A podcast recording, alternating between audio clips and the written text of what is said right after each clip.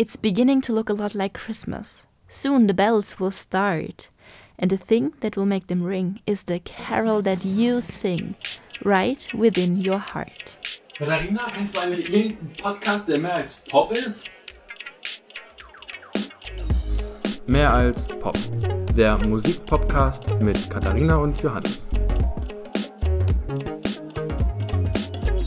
Advent, Advent, ein Lichtlein brennt.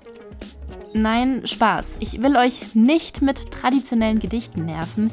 Hier geht es ja schließlich um Musik. Und deshalb soll es auch in diesem Adventskalender um Musik gehen. Wie immer versuchen wir natürlich, dass es um mehr als nur Popmusik geht. Und zum Glück hat auch die Weihnachtsmusik da einiges zu bieten. It's beginning to look a lot like Christmas. Dieser Song gehört, glaube ich, auch zu den Weihnachtsklassikern, würde ich schon sagen, den man vor allem auch aus diesen Weihnachts-Hit-Playlisten, Weihnachtsklassiker-Playlisten gar nicht mehr wegdenken kann. Und ich möchte ganz kurz erzählen, wieso ich gerade heute die Podcast-Folge über diesen Song mache. Und zwar hatte ich gerade eine Radiosendung, eine Nikolaus-Sendung, um genau zu sein.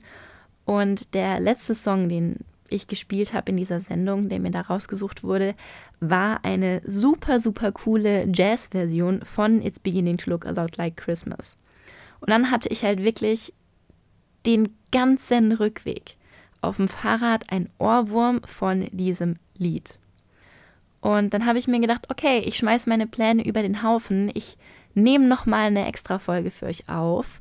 Ich schiebe den ganzen restlichen Plan einen Tag nach hinten weil ich jetzt einfach diesen Ohrwurm loswerden möchte, diesen Ohrwurm loswerden muss. Und ja, deshalb habe ich gedacht, dann erzähle ich euch einfach ein bisschen was zu genau diesem Song und der Geschichte dahinter. Die ist nämlich eigentlich ganz interessant. Also nicht so überraschend wie jetzt bei O. Wenn ihr die Folge noch nicht gehört habt, dann geht doch mal zurück zum 6. Dezember und hört da unbedingt rein. Die ist nämlich wirklich spannend. Und falls ihr die schon gehört habt, dann hört jetzt hier einfach weiter. Es ist nämlich so, dass, glaube ich, die meisten von uns bei diesem Song die Version von Michael Bublé im Kopf haben. Also sehr klassisch, weiche Stimme, so Michael Bublé eben. Also ich glaube, da muss man nicht mehr viel dazu sagen. Das ist aber nicht die originale Version. Ich denke auch, dass es den meisten bewusst ist. Die originale Version stammt nämlich schon von 1951 und wurde von Meredith Wilson geschrieben.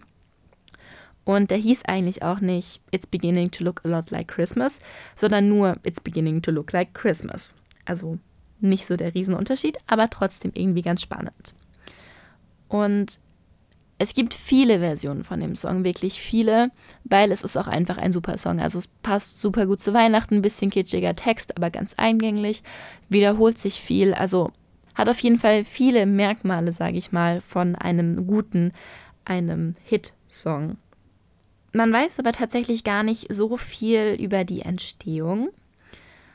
Man vermutet, dass Meredith Wilson den Song geschrieben hat, als sie im Yarmouth Grand Hotel war, weil dieses Grand Hotel auch einfach angesprochen wird im Song. Also da heißt es ja in der ersten Strophe, glaube ich schon, Tree in the Grand Hotel, One in the Park as well. Und es gibt halt wirklich einen Park direkt gegenüber von diesem Hotel, wo halt auch ein Baum drin steht. Deshalb ist es da relativ naheliegend, aber man weiß es nicht so wirklich, ob sie den Song wirklich dort geschrieben hat oder ob sie irgendwie zu einem Hotel in dem Ort, in dem sie aufgewachsen ist, referiert oder so. Der Song wurde eigentlich erst so richtig bekannt, als Meredith Wilson den Song in einem Broadway-Musical verwendet hat. Und zwar hieß das Here's Love. Und ja, da war das einfach halt Teil davon, auch zusammen mit noch anderen Songs. Und ab da wurde der Song so ein bisschen bekannter. Richtig durchgestartet ist es dann aber erst mit der Version von Johnny Mathis, der den Song dann 1986, also so knapp 30 Jahre, 35 später nochmal aufgenommen hat. Und da wurde der Song dann so richtig bekannt, weil er im Film Home Alone 2 Lost in New York, also Kevin allein zu Hause, verwendet wurde. Und so wurde der Song dann richtig bekannt. Die Version, die man neben Michael Bublés Version aber noch kennt, ist, glaube ich, die von Perry Como and the Fontaine Sisters with, with Mitchell Ayers and his Orchestra. Ja, ziemlich viele beteiligte Interpreten, das hört man auch, aber es ist trotzdem eine sehr coole Version. Also ich habe nochmal reingehört, einfach um so ein bisschen zu vergleichen und auch um festzustellen, welche Version kenne ich eigentlich, welche kenne ich gar nicht. Und ich kannte diese Version und ich mochte sie auch. Also ich stehe so ein bisschen auf diese Retro-Weihnachtslieder, sage ich mal. Und ich höre auch super gern bei Driving Home for Christmas oder so tatsächlich eher die alten Aufnahmen als die neu aufgelegten Versionen. Und deshalb gefällt mir diese Version von Perry Como and the Fontaine Sisters with Mitchell Ayres and his Orchestra sehr gut. Und deshalb werdet ihr die Aufnahme auch auf jeden Fall in der Playlist finden. Welche Version ich euch da auch noch dazu packe, ist die von Till Brönner. Das ist ein Jazz-Trompeter, der eben It's Beginning to Look a Lot Like Christmas aufgenommen hat, mit Trompete und so einer kleinen Jazz-Kombo im Hintergrund. Und das ist die Version, die ich in der Radiosendung gespielt habe und von der ich eben diesen Ohrwurm hatte. Und das ist total cool. Ich hatte das ja bei O Tannenbaum auch schon mit dieser jazzigen Piano-Version. Ähm, man kennt die Melodie, man kennt den Song eigentlich in- und auswendig, weil er halt schon viel gespielt wird in der Weihnachtszeit.